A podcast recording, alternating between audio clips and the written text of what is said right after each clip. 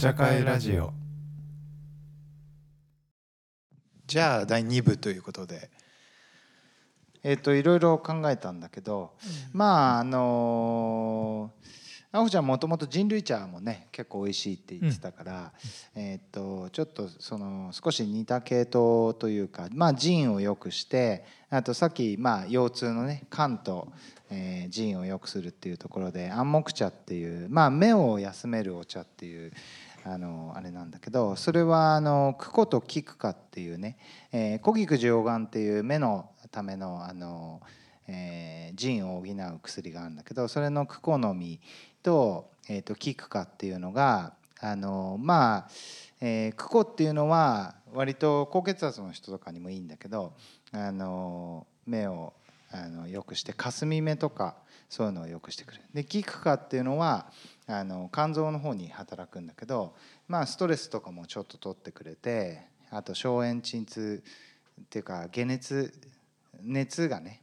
あの目が充血しちゃうような人とかにいいんだけどそういうのを、えー中心にしてであと発火とあの合肝皮えー蓄養っていうのがあるんだけど発火っていうのは、えー解熱とかあとストレスとかもこうスーッとして、あのー発散してくれるようなもの。あと合肝皮っていうのはあの肝に、作用して、えー、と鎮静作用があって気持ちをちょっと安らげてくれるような。蓄養も割とあの静熱作用って言ってそういうストレスとか熱が溜まっちゃったりあのするのをこう良くするやつで、まあ、全体的にストレスをあのちょっとストレスっていうよりはリラックスのお茶だね、はい睡眠とかにもいいやつなんでちょっとぜひ飲んでみてください。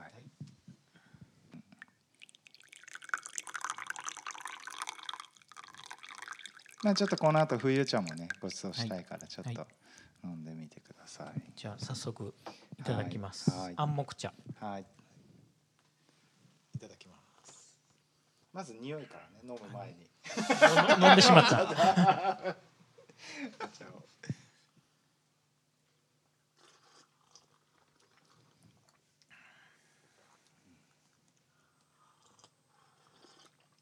うんすごい飲みやすい。うん飲みやすいでしょ。うん発火がやっぱりスッとくる感じがするけど。そうだねうんでもこれブレンドも結構いろんな何回もバランスやったんだけど発火をねちょっと多くすると発火の味になっちゃって他の味が結構消えちゃうのね。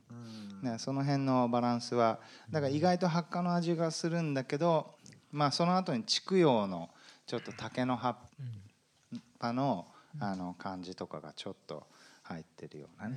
うん。なんか甘みをそうだね。甘みを少し感じる。クコの実ってよく杏仁豆腐とかにあのついてる赤い実が入ってるんだけどね、そういうのも、えー入ってて、まあ柔多分発火ぐらいしか多分馴染みがないから発火が来るって思うのかもしれない。そこら辺はちょっと。そうだね、うん。そうだね、まあこれ結構そのドライアイとかにもよくて、うん。あの患者さんとかはドライアイはもう全然違うみたいなね。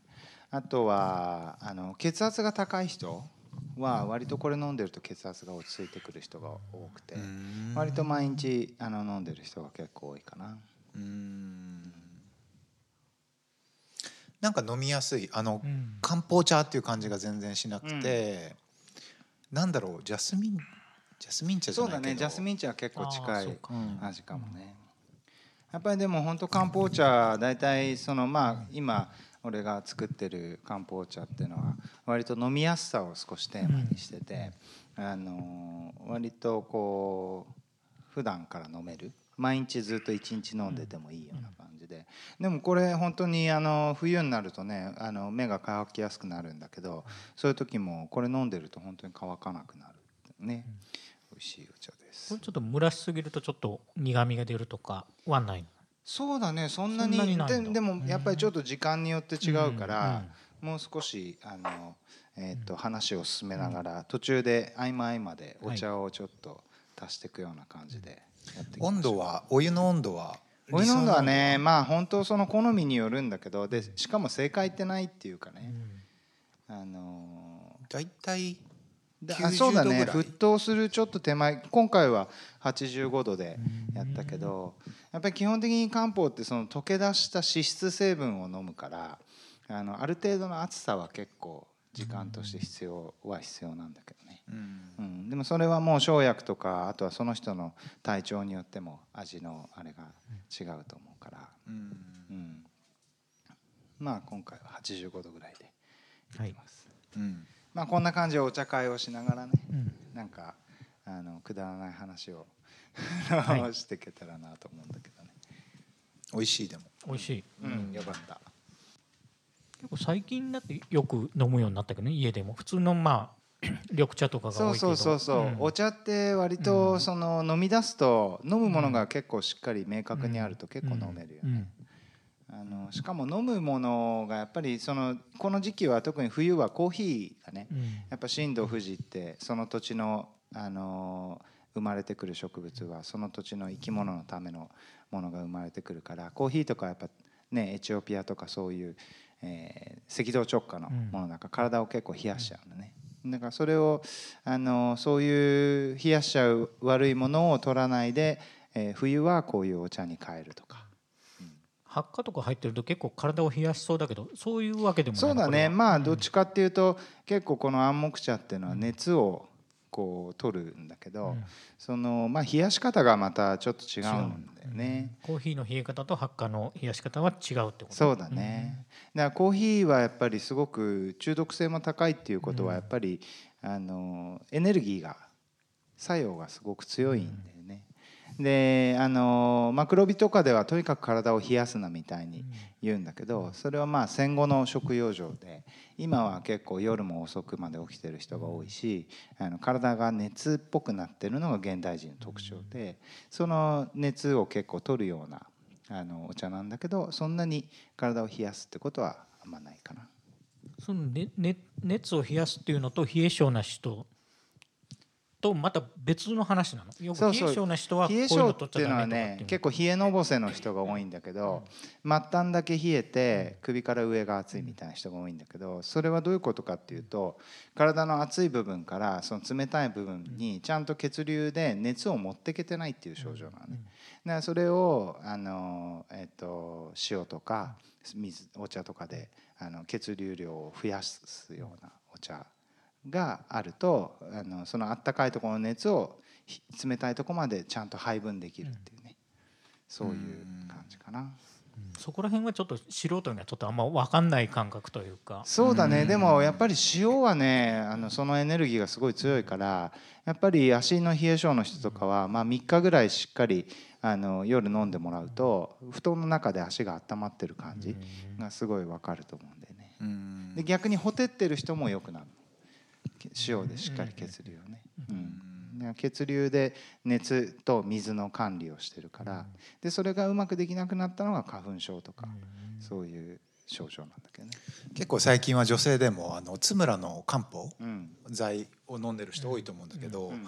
こういう漢方茶とそういう津村の一般的なものの違いその効果とか、違いはねやっぱりそのエキス製剤っていうのはその本当は煎じ薬っていうね、まあ、お茶をやるためにはその処方をしてもらって診断を受けて1時間ぐらい煮込んでっていうそういう飲み方をするんだけどそれが、えーエキス製剤だとまあエキス製剤ってのは要はバスクリンなのね。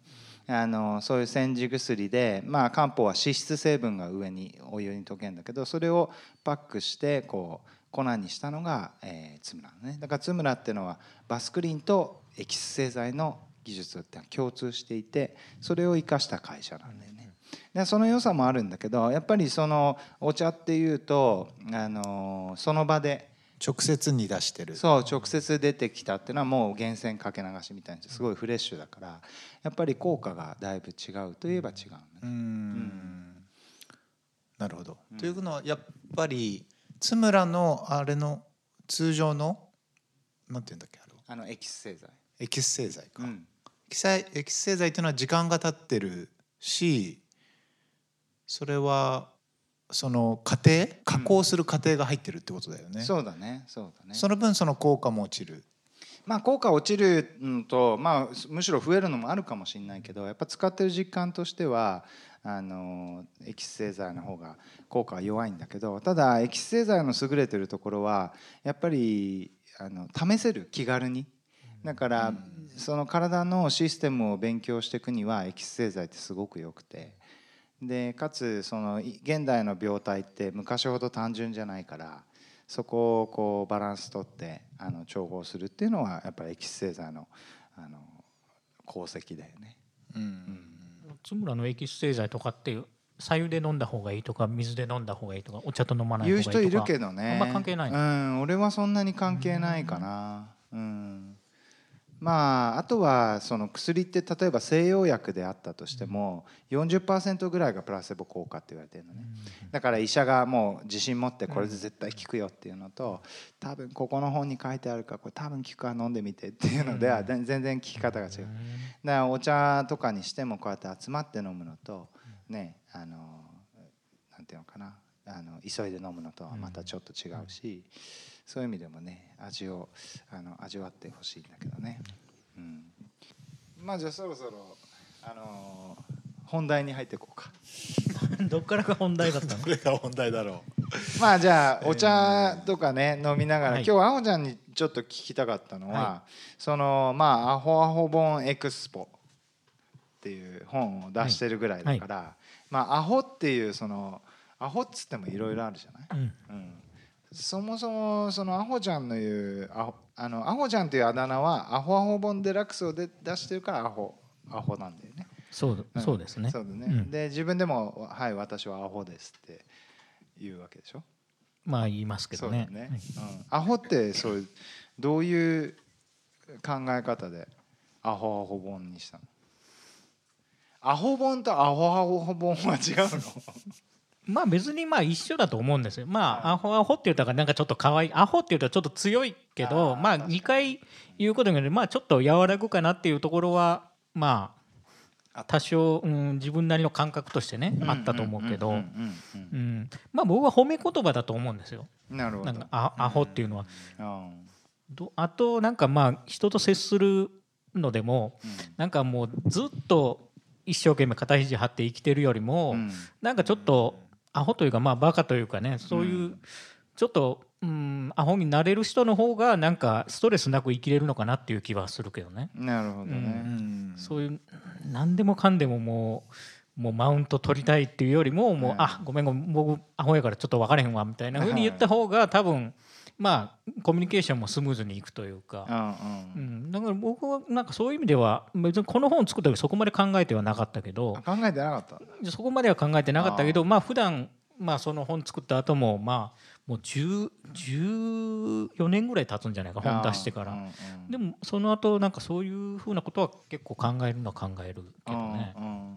あのー本は基本エロ本だよね。エロ本ではないわ別にまあエロ本も入ってるけど別にエロ本メインではないから別に。うんうんうん。うん。あれはどういう基準で選んだの？アホアホ本っていう。まあ、その頃はあの大阪のデザイン事務所に勤めてた時でまあ普段まあ普通にまあサラリーマンだからまあ普通にまあ、えー決まった時間に会社行ってまあ昼休みとかにちょっとサボってちょっと古本屋回ったりはしてたけど、まあうんまあまあまあ規則正しくまあ仕事してるわけじゃないですか。うん。うんでまあそれで30過ぎたぐらいの時になんかこのままずっとやっていけばまあや,、まあ、やっては生きてはいけるなとは思ったけど、うんうんうん。まあでもなんかそれだけじゃなんか物足りないなっていうので、うん。なんかただ本もまあ価値があるものばっかり集めててもまあそれはもう結局はまあたくさんお金持ってる人の方がたくさん買えるし、なるほど。まあそこで勝負してもしょうがないなと思ったので、うんうんうん。その古本の価値をちょっと違う角度で何か面白いことできないかなっていうのでもともとはブログを作ったんですね「あーアホアホうんうん。エクスポ」っていうブログを作っててあーそうなんだ。うんうん。まあそれうんはなんかね週大体週に1回何曜日だったかな何曜日は忘れたけどうん。例えば水曜日だったら水曜日に更新するっていうふうに決めてうんうん。ずっとやってたんですよね。あだからそうなるとまあその毎週習慣化するじゃないですか。毎週見に来てくれる人はその時期にあもうそろそろああいつ更新すんじゃないかっていうので 更新するようにし、えーまあ、ある程度その習慣化してやってたんで、まあ、それは僕の仕事の都合もあって多分まあ普通に会社員だからあまあ、1週間の、まあ流れっていうのはある程度決まってるから、うんその中で自分なりに、えー更新しやすい頻度でこの曜日がやりやすいなっていうことでまあやってたっていう部分ももちろんあるんだけど、で一時期結構人気がある時期とかは、うん。更新しして多分、ね、1 2万人ぐらいかな？1万人か2万人ぐらいは見に来てたぐらいで結構そこ一番やブログをやってた時は、まあ、そこそこ人気ブログみたいな感じだったじゃあだいぶ落ちぶれちゃったね。そうそうだねが元祖ブロガーみたいな。い そう。かっこよくね。そうか。やその頃元祖ブロガーって言われたの、それなるほどね。ま、あなんだったっけ？真鍋の。え？なんだったっけ？あ真鍋かおり？真鍋かおりあー。か真鍋かおりがすごい人気ブロガーみたいな。そういぐらいの時代は時代。真鍋かアホかみたいな感いじだった。やまあそこはちょっとレそのレベルがちょっと全然低すぎるからあれだけど、よね。まあ結構ブロまあその頃は多分ツイッターももちろんないしあまあミクシーはあったと思うけど、まあそのその何かしら発信するのに一番まあその時代性があったのは多分ブログだったと思うんで、アホってたでも確かにあのアホになるまあアホってすごい重要なテーマではあるよね多分ね、うん。今うん。特にね。うん。そうだうんねうん。あとちょっとこんなこと言うの初めてだと思うけど、うんうん。ちょっとアホはちょっと卒業したいなっていうのはあるんですよね。そうなんだ。そう実は。それ面白いね、うん。うん。早く卒業し卒業しでできない。んじゃないの？生まれ変わるしかないんじゃないの、いやそこはねすごい深いあ意味があってああそれはでもね 6, 6年ぐらい前ぐらいからああ。まあどっちかというとアホアホ本でちょっとおちゃらけというかね。ちょっとうん。変なんか、うん、なんていうのかなそのうんうまい表現がわかわかんないけうん。どそのなんちゃってっていうかそういうようなうん。ところがあるあると思うんですけどまあその本自体もそういう本だと思うんだけど、うんうんちょっとそういう時代じゃないなっていうのはその6年ぐらい前からすごい思っててそうなんだ。でよりまあコロナとかで結構世の中が変わって、うん。もうあもう完全にもうちょっとこういうおちゃらけの時代はもう終わったなっていうのはすごい自分の中ですごいあって、へまあ、それはまあ今の仕事、まあ、古本の仕事でもそうだと思うんだけど、もう完全にもう本物じゃないともう通用しない時代にはなってるなっていうのはすごい自分の実感としてはすごいあるんだよね。なるほどね、うん、だからいつまでこんなアホで行くのかなっていうのはすごい自分なりに疑問を感じてるところはあって、なるほどね。う、んまあ確かにサブカルの匂いがね、うん、そうそう、ね。まあまあサブサブカル集満点みたいな本だか。らだよね。そうだよね、うん、だからそういう時代ではないなっていうのはすごい自分の中ではすごいなるほど、ね、あるのはある、まあうん呼び名だから別にアホでいいんだけど、まあ、自分の気持ちとしては別に今もそのアホアホ本作った時の感覚で生きてるわけではなくて、うん。まあそういうなんかまた次本を作るか作らないか分かんないけど、うんうん。そそういう機会があってもまあこういうちょっとなんちゃって系おちゃらけ系の本はまあまず作んないなと思なうし。るほどね、ううんんうん、そうだよね。だからそのまああの2万人の読者がいたっていうのもすごいけどそまあ、の1万もしかしたら忘れたから1万人かもしれないけどもしかしたら2万人かもしれないけど、うんまあ、大丈夫だよ。2万人って2万人とりあえず2万人で、はい。ねでもその2万人が集まるっていうのはそういうこうなんていうのかなおちゃらけの方が集まるっちゃ集まるんだろうね。うん。まあそのじ、うん。時代は多分、うん。うんそういうのがまあ面白いというか、なるほどね。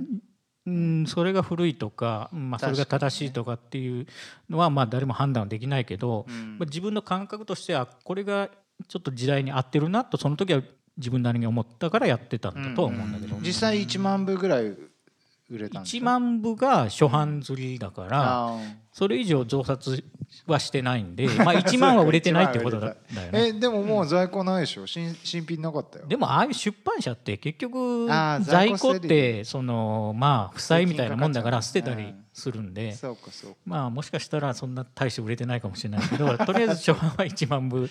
でもまあ印税ってまあ初版部吸ったやつがもらえるからそういう意味じゃ別にまあ僕としてはありがたいんですけどそうかそうか。うんなるほど。うん。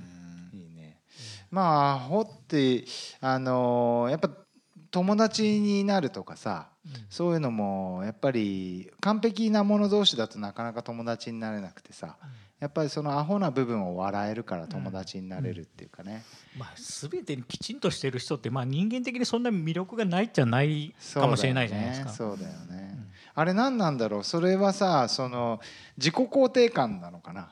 なんかアホちゃんとか見ると俺結構幸せになるんだけどさ なんか、あそれ自己そうそうそうそう。肯定感高いかもしれない。うんうん。自己肯定感があれなのかな。あ俺もうアホだけどこいつもアホだみたいなね、うん。それはあるかもな、まあ、そこら辺をうまくねその人なりにうまく利用してそれを、まあいい方向にね変えるようにできればいいのかなと思うけど、んんんん自己肯定感高いってすごい大事だよね。そうどうやったら育めるんだろでも自己肯定感って俺は結構偽りだと思うけどな、う、うん。だってこう肯定するってことはさなんだろう。何かそういう自分の中でこれが正しい。これができてるから例えば本を出せたから、あこれは俺は正しいんだみたいなさ。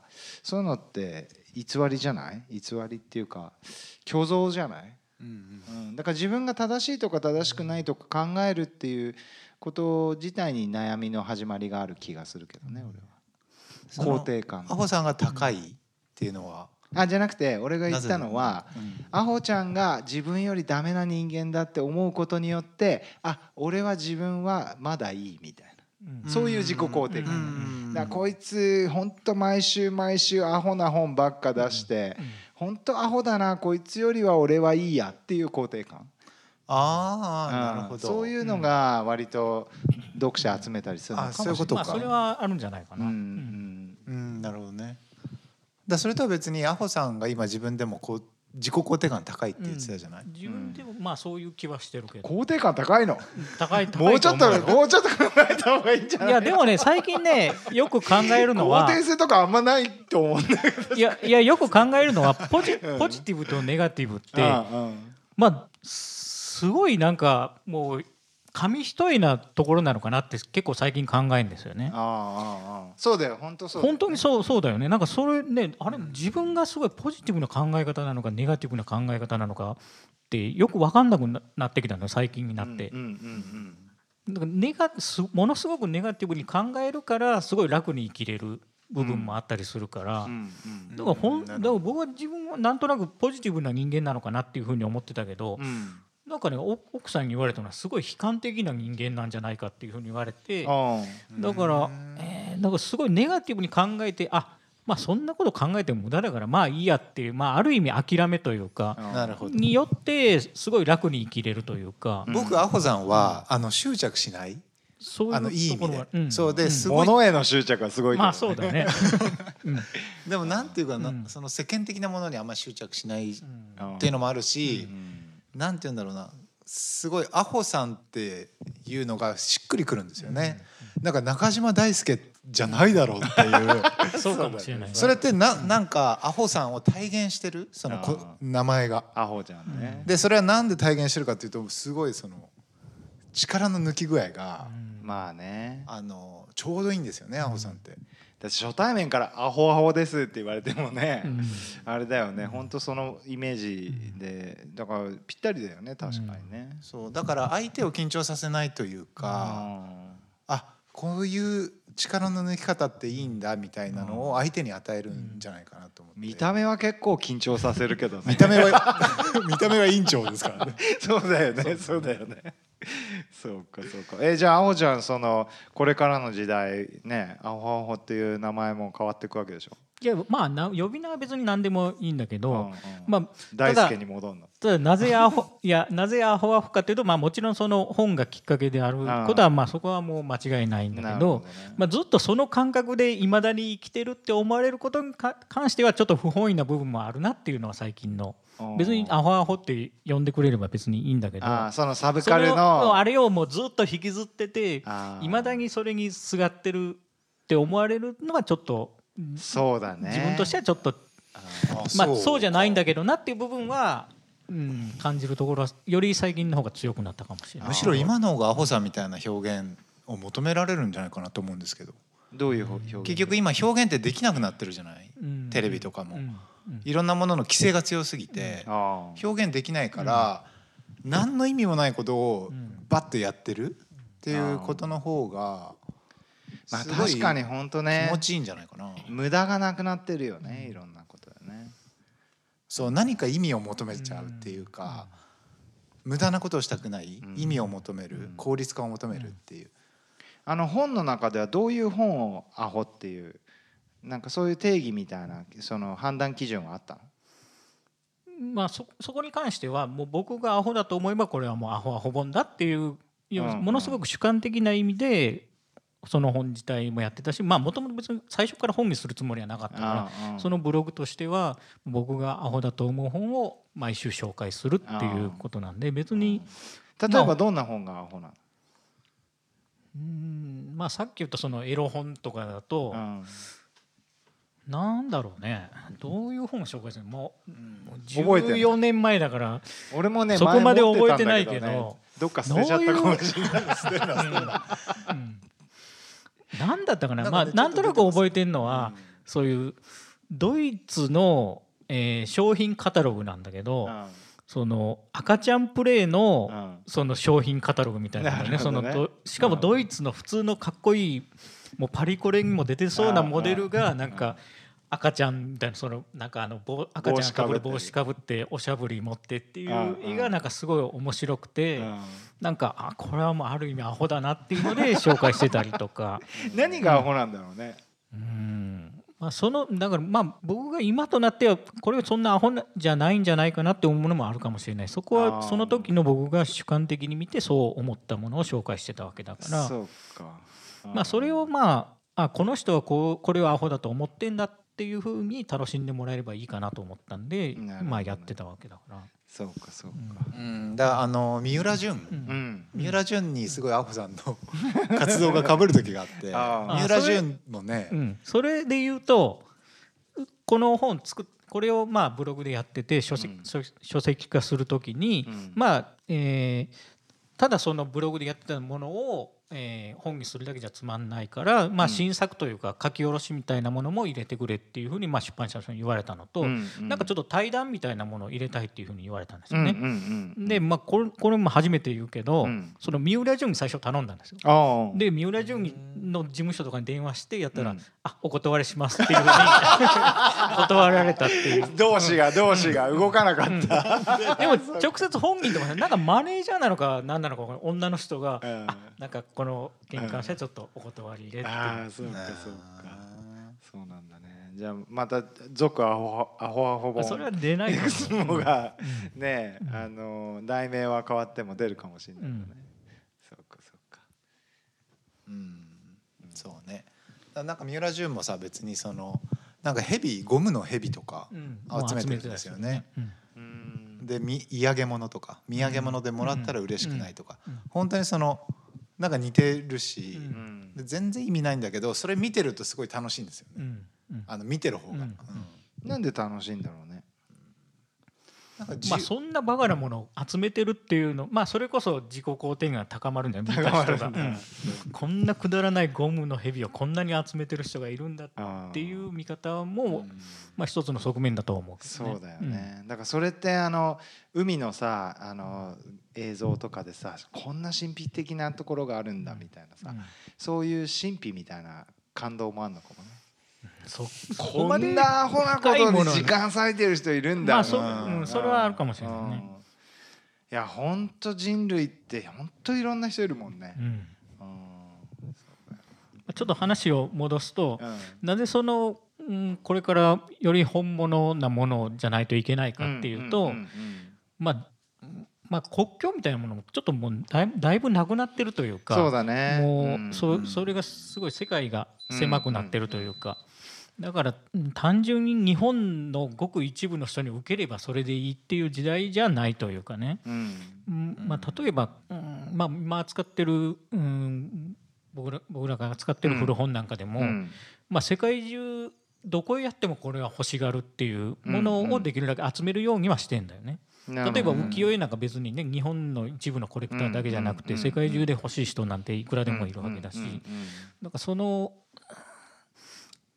なんていうのかなその地域のごく一部の人たちに受けるもの。まあそれはそれでまあずっとこれからもあり続けると思うけどよりううん、グローバルに評価されるものグローバルに価値があるものっていうものの方がより、えーこれから求められるんだろうなっていうのはすごく感じるところが俺結構逆かと思ってて、うん。例えばその本物が、うん。あのたあの価値が出てくるっていうのはうん。同意するんだけど、あの例えばそういうすごいニッチなものっていうのがあの価値を分かる人っていうのはそんなに多くないわけじゃない。だけどインターネットっていうその情報を拡散するものがあるから、あのそその価値を分かる人の数が絶対数がすごい増えた。うん、だからその本当に何人ねえっと例えば祭りでそれを出しても、うん。祭りに来た何万人の中の1人か2人しか分かんなかったうんものだったとしても、それがインターネットになることで、そのえー価値が分かる人が1,000人いれば、うん。それですごくそのうん価値がちゃんと評価されるようになるじゃない？逆に多くの人が分かるものをそういうネットでやってもまあもちろん広がりはするんだけどそういうものがたくさんあるから、そういうものは自然淘汰されてうんなくなってきて、逆に本当にいいものであるっていうのがちゃんとしたその数少ない人たちにちゃんと伝わるようになったからそれによってそのあの価値が成立するようになるっていうかね。だからあのおちゃらける必要がないっていうかさ、おちゃらけてコマーシャルするだからそれいや言ってることはだから一緒かなと思うけどだからそれは本物なわけじゃない、まあうんうん。別に、まあ、100人に1人しかそれは響かないかもしれないけど、うんうん。別に日本じゃなくても全然違うブラジルに持って行っても100人に1人響けばそれはある意味じゃ本物だなと思うしうん。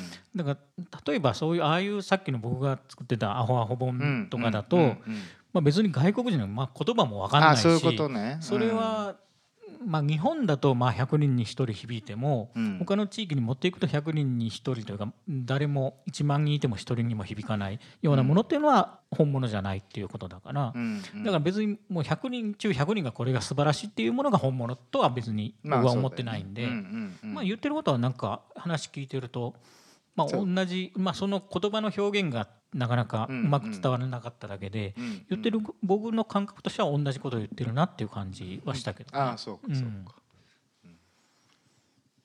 だからまあ今この言ってたこの器もこれじゃダメだなっていうのもっといいやつ使ってって思ったのは ね。まあ別に万万人受けするようなものをうん器じゃなくてもいいけど、うん。分かる人には分かるようななんかまあそうだよね。お茶会やるときにねこういううん。ねこれメルカリで2,000円ぐらいで買ったやつなんだけど でもまああの最初はねこういうお茶会ラジオ用っていうよりは本当はね仕事終わった後にみんなねちょっとお茶でも飲もうよって言ってそれでわーって話してあのじゃあお疲れみたいな感じにしししたいまあそういうコンセプトでね最初はあのとりあえず買ってみたんだけどね。でもやっぱりいいものを持つとやっぱりその場のエネルギーも変わるしあの大切にするよね。うん。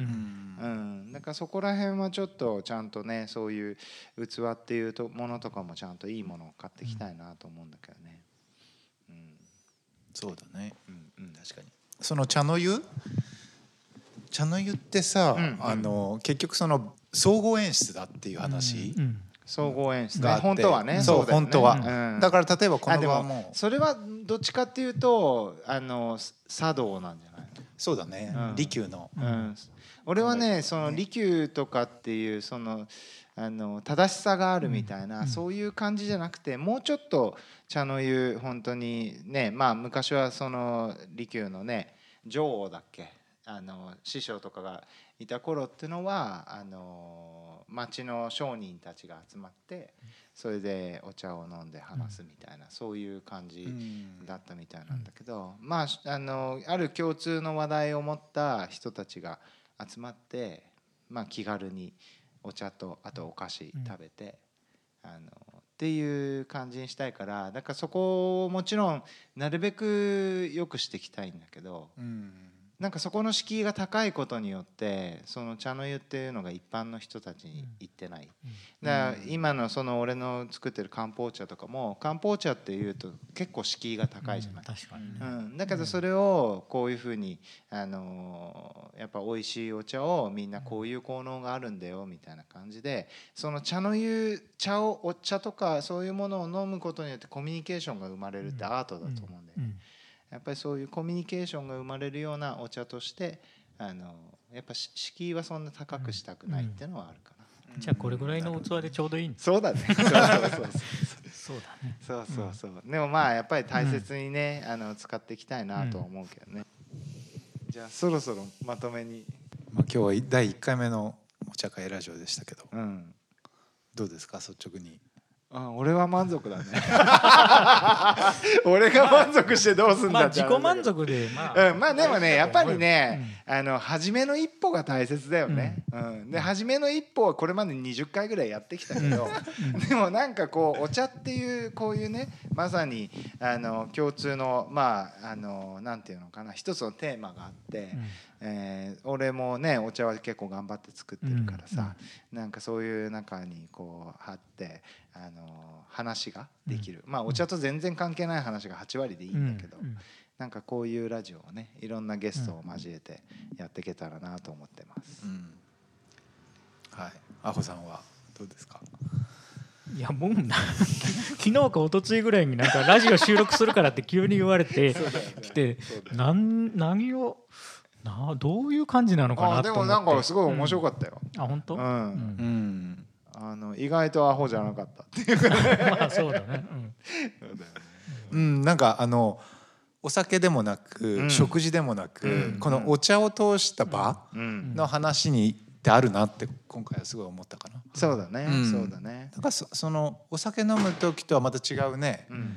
アホさんの話とか、うん。ううんん、いいテンションで聞けるっていう。そうだよね。のは面白いかうなとん、あとね俺ラジオがすごい面白いっていうのは、あの録音ボタンを押すことによってみんななんつうの？なんか本気に喋るじゃん。まあそうだね、うん、適当なことは言えないというか、ね、そうそうそうそう、なんか酒飲んでて喋ってるとなんかあの何真面目なこと喋ってんの？的なさ、うん。そういうのやめようよみたいなのはあるけどさ。一応こう録音するっていうことによってなんか緊張感がちょっとあるっていうかね、でそれはすごい楽しいと思うよね。うん。じゃあ今日はありがとうございました。ありがとうございました、あこの後はアフタートークではい。あのまあもっと気楽,、ね気楽に話しましょう。はい。はいじゃあどうもありがとうございました。はいありがとうございまし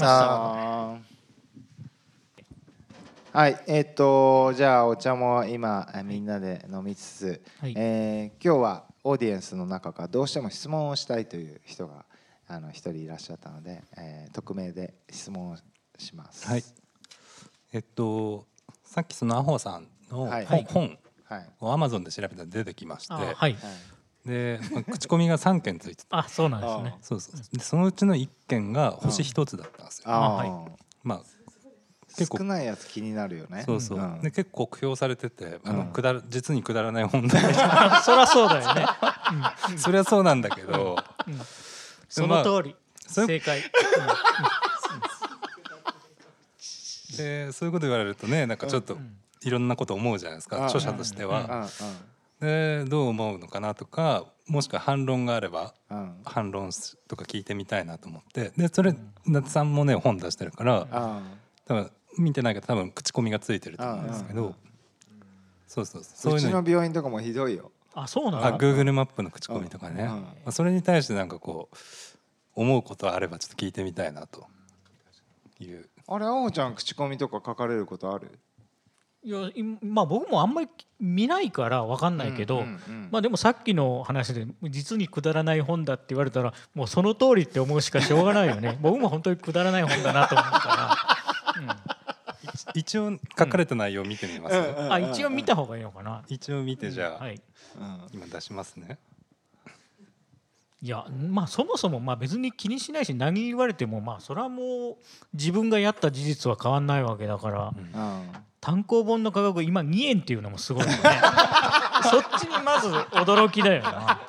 1円とか前あったけど2円っていうねそれれあとそれ可愛い一枚ねそうそう。つながってるよこれは逆そっちの方がしょそうだね。衝撃だよね。すごいね。でこれが評ぐらい出てんの？ああえっ、とね評価は評価もうちょいしたかな。2円にまず衝撃だよね。えー2000円単これ読んだ方がいいか。ああ読んだ方がいい。ええー単純に古いものをアホ呼ばわりしていた。著者からすれば、えー今現在新しいと思われているものでも数十年経てば必ずアホアホアホ本になっていることらしい。実にくだらない本だって。いう、うん。まあまあその通りなんじゃないのって思うしかしょうがないよね。そうだよね、まあ僕もそう思うし、うん、だから別に否定する気にもならないというか。そうだよね、うん。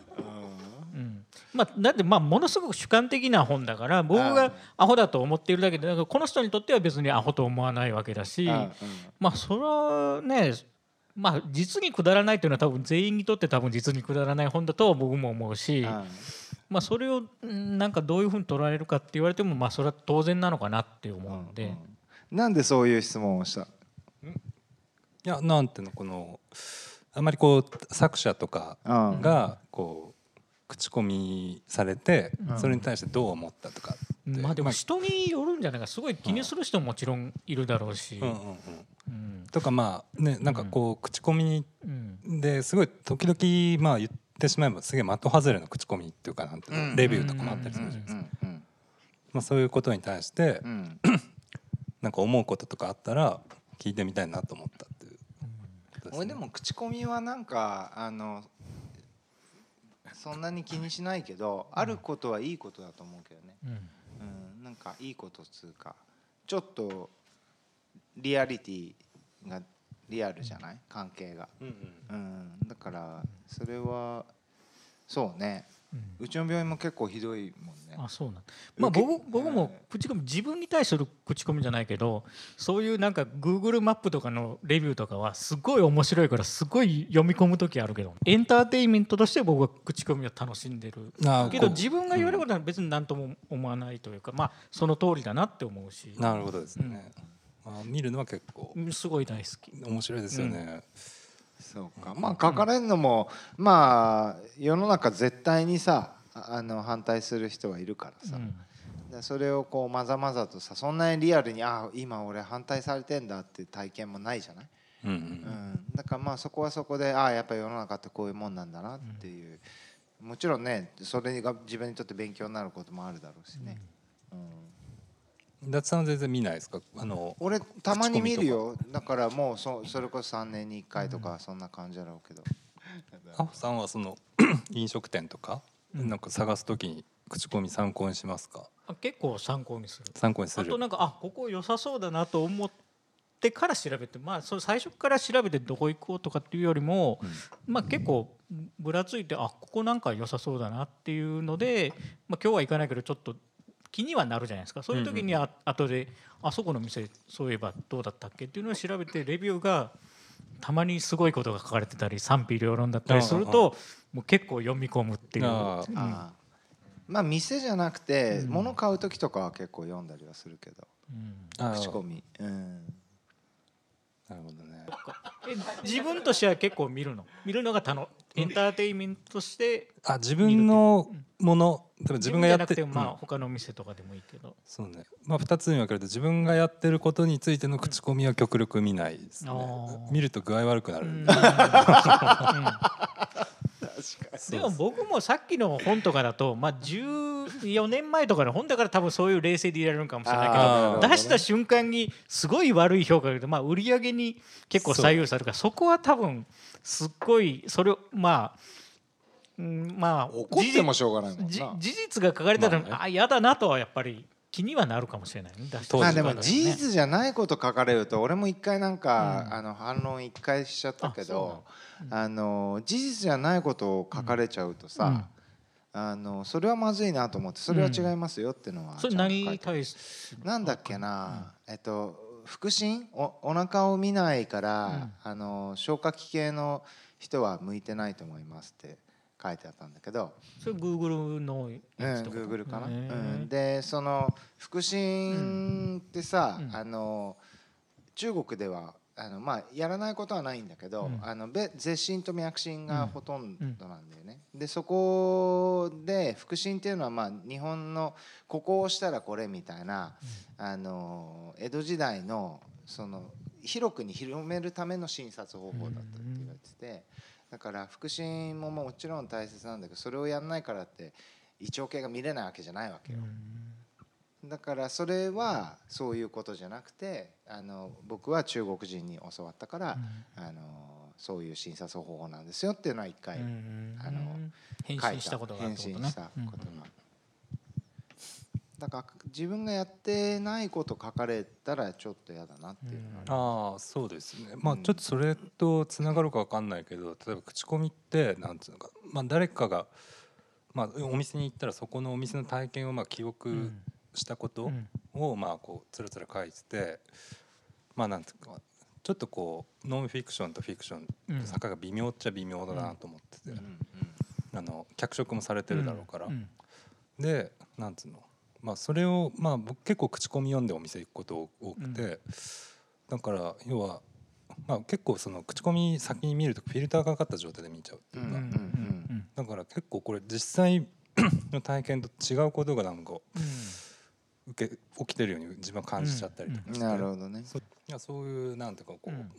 もう一種の読み物じゃないですか、あでリアルと接点がある読み物っていうので、なんつうのかなこう味わいが結構変わってくる、あそそれを先に見るか見ないかで、うん。だからなんていうかな、まあ、ある意味その確かめに行きたいっていうのは、うん。そのうん。事前に見るうん。ことの味わいを大事にしてる。とまあそれ今のでちょっと興味あるのはそのあのそのある場所へ行ってそれを体験するっていう体験の仕方が最初に口コミがあることによってその体験の仕方が変わるっていううんうんうん。ことでしょ？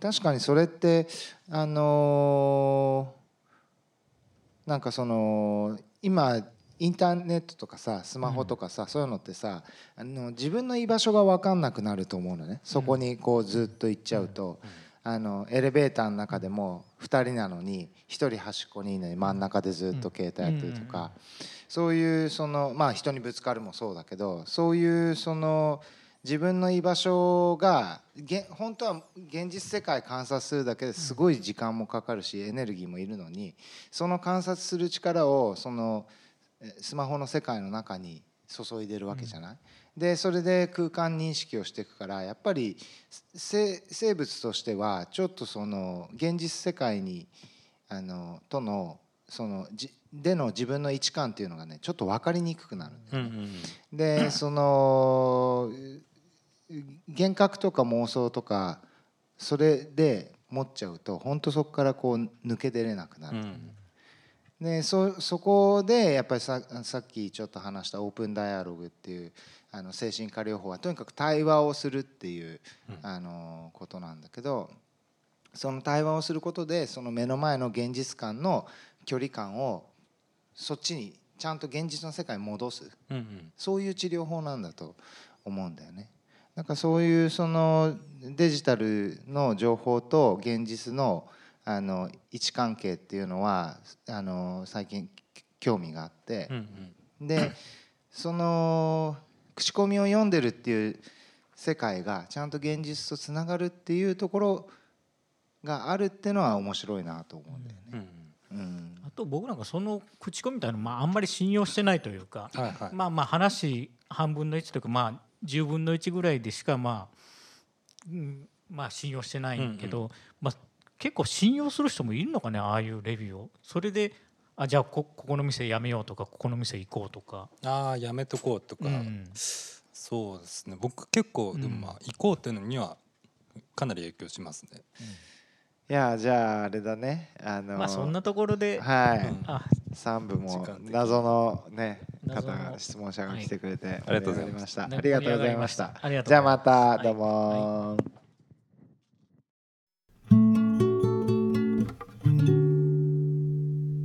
お茶会ラジオ。